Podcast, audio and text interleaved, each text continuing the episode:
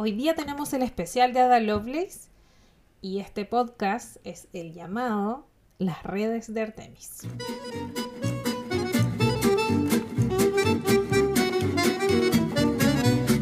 Buenos días, buenas tardes, buenas noches. ¿Cómo estás, Andrea?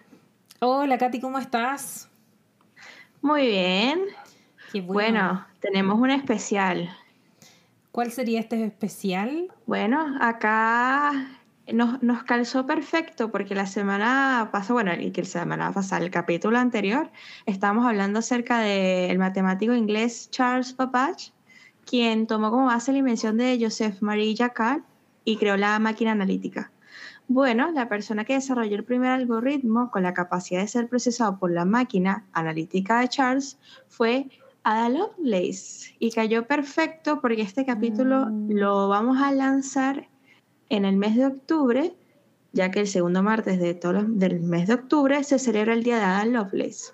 La idea de esta fecha es conmemorar los logros conseguidos por las mujeres en campos como la tecnología, la ciencia, la ingeniería o las matemáticas.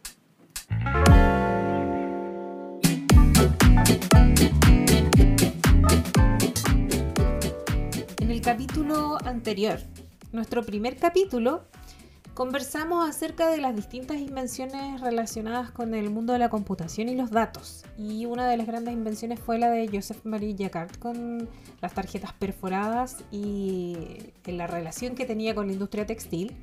Posteriormente a eso, eh, Charles Babbage fue quien eh, comenzó a eh, depurar esta máquina y estas tarjetas perforadas. Pero además de eso fue eh, uno de los profesores y amigos de Ada Lovelace. Y por eso dedicamos este capítulo hoy día a Ada Lovelace, eh, quien fue una mujer muy importante en el 1800 y es por eso que hoy día vamos a hablar de ella. Así que, Katy, cuéntanos quién fue Ada Lovelace en su infancia, quiénes fueron sus padres y por qué es tan importante y, y cuál es el legado. Bueno, este, nuestra pionera de informática, como la llaman, Augusta Ada King, ella nació el 10 de, 10 de diciembre de 1815, hija única del poeta Lord Byron o George Gordon Byron y la esposa de Lady Byron, y el nombre de la madre es Ana Isabella Milbanke. Eh, bueno, la vida de Ada eh, fue bastante interesante, la verdad. Este, desde su infancia su mamá le cultivó bastante esa, ese interés por la matemática y la astronomía. Eh, entonces fue como un pilar eh, fundamental en lo que conllevó toda la vida de Ada a, perseguir como, no sé, yo la veo como, la veo como que fue una mujer que fue como muy decidida a ir por lo que quería. Este, y más en esa época que, que no es tanto como ahora, que, que estamos un poco más aperturados a- al rol de la mujer dentro de la ciencia y la tecnología. Pero yo creo que gracias a su madre este, y los viajes que hicieron para cultivar su interés por la ciencia y la tecnología, y lo que me encanta de que este especial lo estemos haciendo ahora es que Ada pudo ver eh, presencialmente el telar de Jacquard. Em, y bueno, como, como nos estaba comentando Andrea, en nuestro primer episodio que se llama La necesidad de contar y guardar la información, el origen de los datos, hablamos un poco más de esto. Pero volviendo con Ada, eh, a medida que ella fue creciendo y este interés se cultivaba, eh, su madre contrató a una tutora, Mary Somerville, eh, y allí en una de estas fiestas a las que asistía Ada, conoció a Charles Babbage, quien fue el que diseñó esta, una calculadora mecánica capaz de calcular tablas de funciones numéricas y también diseñó la máquina analítica para ejecutar programas de tabulación o computación. Esta invención cautivó muchísimo a Ada. Ella intentó que él fuese como su profesor o como un tutor. Realmente no sucedió de esa forma, pero sí tuvieron una relación de colaboración profesional a lo largo de la vida de, de Ada. Mm, qué entretenido. Me gustó eso de, de la madre que le incentivara eh, el estudiar matemáticas y astronomía. O sea, eh, hoy día mismo eh, estaba leyendo algo totalmente al margen de Ada Lovelace, pero es una Ajá. iniciativa que tiene Barbie de crear una nueva línea de Barbies relacionadas con las STEM.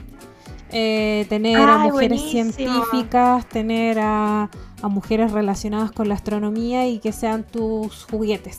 Y también incentivar a las niñas a que eh, ellas pueden y ellas realmente eh, pueden estudiar matemáticas, pueden estudiar astronomía, ciencia en general. Y, lo encuentro súper lindo como, como esta historia y sobre todo del 1800 que a lo mejor no son tantos años atrás, pero sí la viera bastante distinta a la, a la hora. Sí, eh, totalmente. Yo creo que hemos tenido como avances importantes realmente. O sea, igual vemos que falta mucho trabajo para hacer, sobre todo el, empezar desde que somos más pequeños, como tú mencionas ahorita las Barbies, este, como desde pequeños eh, ver si alguna niña o un niño tiene algún interés en alguna de estas carreras que eh, mal catalogan como femeninas o masculinas, este, como incentivar a, estos niños a, simplemente experimentar, aprender. Em, no sé, ahorita me acordé que, cuando éramos pequeños teníamos un, este, ¿cómo se llama? Para ver los... ¿Los Viewmaster? No, no, no, no, no, para analizar la sangre, Dios mío, yo soy malísima para las palabras. Un microscopio. Un microscopio. Ah, yo pensé que era un Viewmaster. un microscopio y traía como unas tablitas de. Sí, como emulando este estas plaquitas que trae transparentes como para analizar cosas. Y era muy entretenido. Mm. Entonces yo creo que eso es como fundamental en la niñez, que no te cohiban o que no te este, cataloguen en tal o cual carrera por, por tu género. Sí, Oye, Katy, ¿qué más se sabe de la famosa máquina de Babbage de qué manera aportó Ada en esta innovación? Bueno, ya por el, en 1842 Ada realizó su único trabajo profesional. Fue por una revista científica llamada Scientific Memoirs. Este, mm, le encargó la traducción de un artículo escrito en francés por el ingeniero militar italiano Luigi Menabrea en el que se describía la máquina de Babbage. Mm. Em, ella publicó este artículo, pero puso mucho de ella, puso muchas notas sobre cómo ella percibía la máquina. A ella le, le gusta ver más allá de, de, lo que parecía ser la máquina. Para ella esa máquina podía ser mucho más de lo que era. Entonces adornó el artículo con las notas, lo publicó de esa forma, incluso me dio, bueno, me dio curiosidad a la vez no, que la firmó con las iniciales AAL para ocultar su identidad.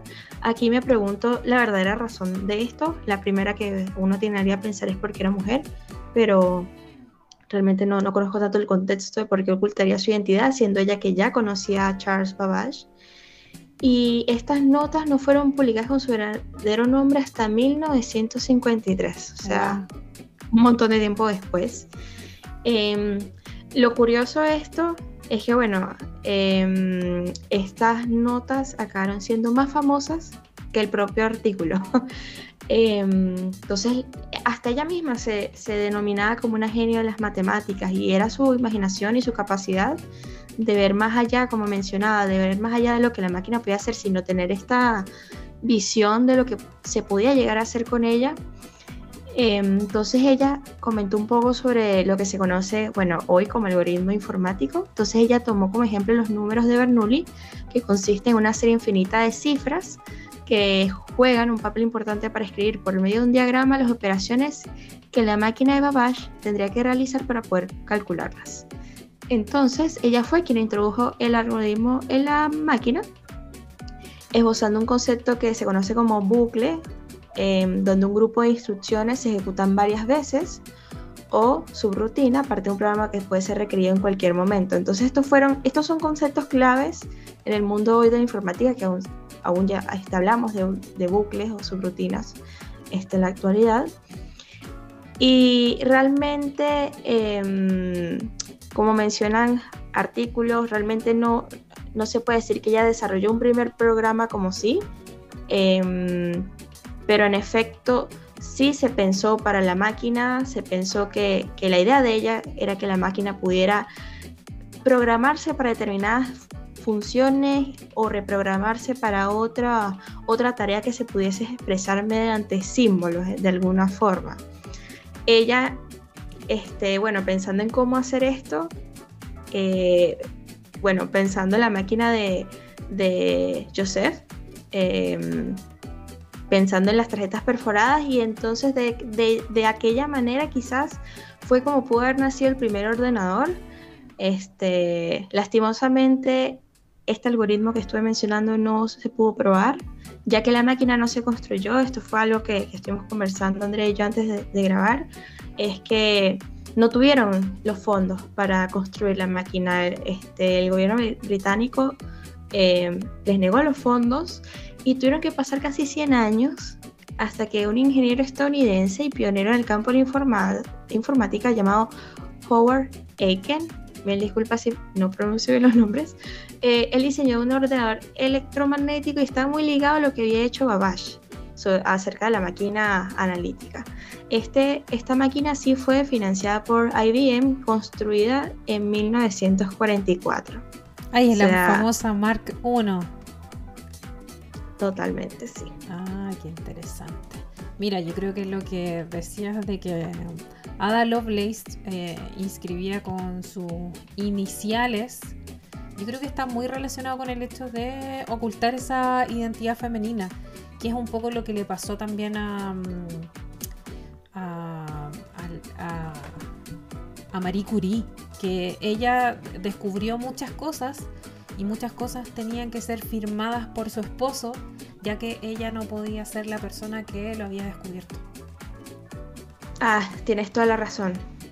Totalmente, sí, o sea, claro, porque al fin y al cabo, de hecho, en, la historia, que igual vamos a seguir hablando sobre mujeres eh, en, el recorrido de la historia, y si es verdad, muchas ocultaron su identidad o sus logros fueron atribuidos a su pareja. Este, y es algo que, bueno, con el transcurso de los años, eh, han dicho no, esto realmente fue eh, ideado o creado por esta mujer.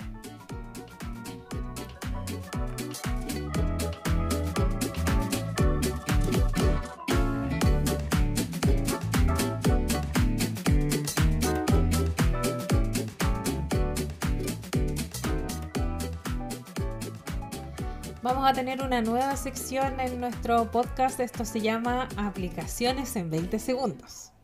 ADA es el lenguaje de programación usado orientado a objetos que fue diseñado por Jan Ikvia del CII Honeywell Bull por encargo del Departamento de Defensa de los Estados Unidos durante los años 70. Este lenguaje de programación se utiliza en especial en la aeronáutica, la defensa y el tráfico aéreo. Finalmente, todos aquellos sectores que necesitan una precisión y un gran nivel de seguridad ocupan el lenguaje ADA.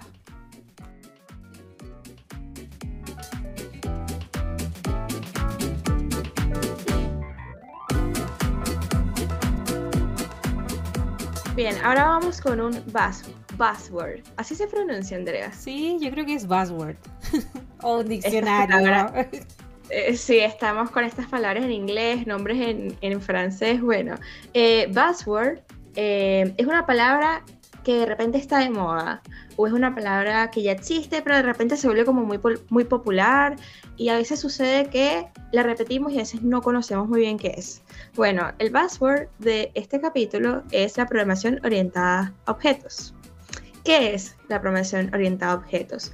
Bueno, vamos a ponerlo en términos lo más simple que pueda. Este es un modelo o una forma de programar. Entonces, es como un estilo de programación. Entonces, nos da algunas guías sobre cómo lo vamos a trabajar. Se basa en el concepto de clases y objetos. Y como es mejor explicar todo con ejemplos, vamos a poner un ejemplo. Eh, vamos a decir que tenemos las clases y las clases son como una plantilla. Ellas definen de forma muy genérica cómo van a ser los objetos. Por ejemplo, podemos tener una clase que se llame animal. Y las clases tienen atributos. Entonces tenemos la clase animal y el atributo es, eh, vamos a poner que nos refiramos a nuestras mascotas. Entonces, nombre, edad, especie, por ejemplo. O si solo de perritos, nombre, edad, raza. Esos serían los atributos de esa clase. Em, entonces lo que nosotros hacemos es tomar esta clase, creamos una instancia de ella nueva y decimos, bueno, esta nueva instancia va a ser mi perrito. Vamos a poner a mi perrito de ejemplo. Entonces, nombre, Anakin, edad 5 años, raza Staffordshire Bull Terrier.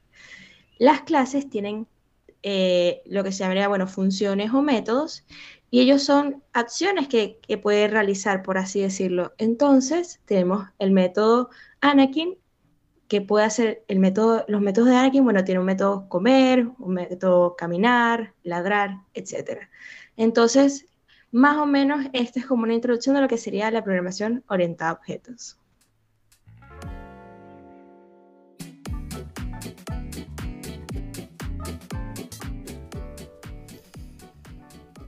No todo en la vida es color de rosa.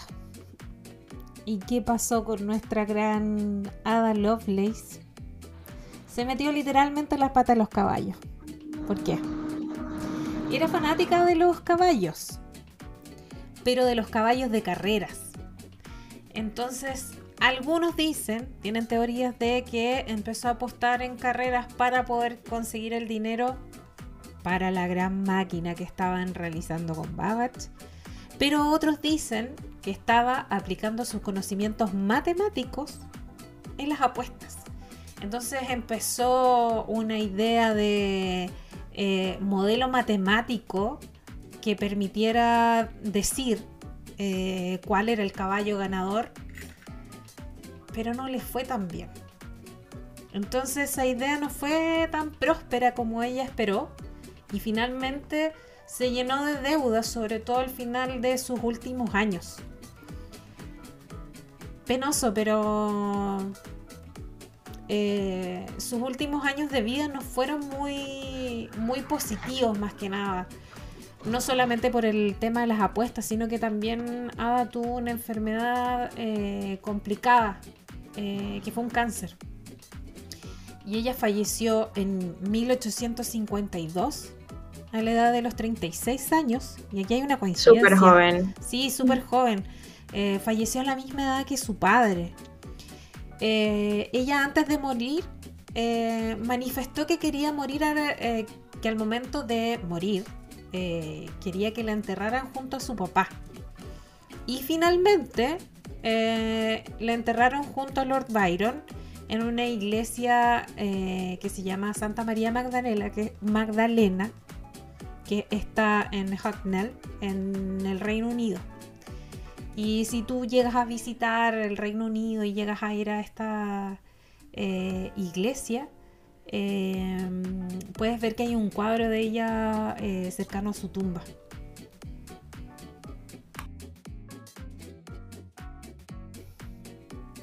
Como Ada Lovelace fue una persona muy importante y se redescubrió no hace tantos años, yo creo que hace unos 40, 50 años atrás, em, la Asociación de Mujeres en Computación, que es una asociación norteamericana, eh, comenzó a entregar los premios Ada Lovelace. Y estos premios Ada Lovelace son para profesionales relacionados a la tecnología, a los avances en campos tecnológicos y dedicados especialmente a las mujeres.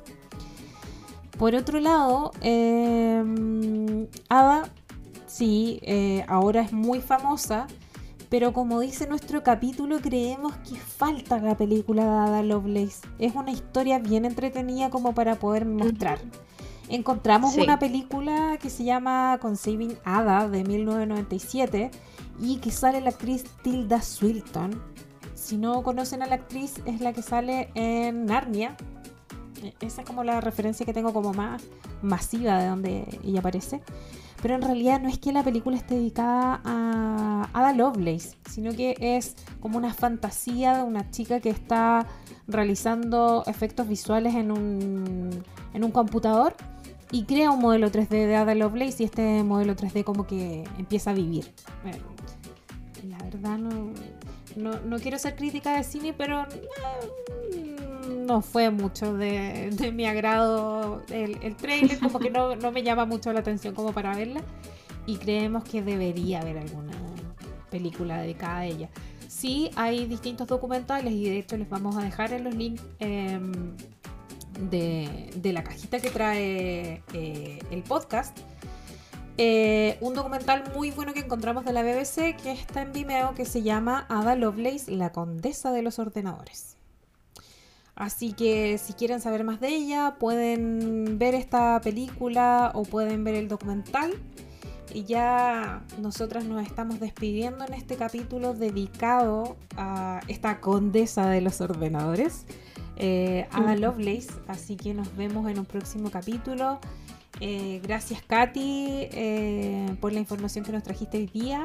Eh, si nos escucharon el capítulo completo, pueden, pueden ver que ya tenemos nuevas secciones como la aplicación en 20 segundos o los passwords que vamos a ir viendo para que todos vayamos aprendiendo más de este mundo de los datos.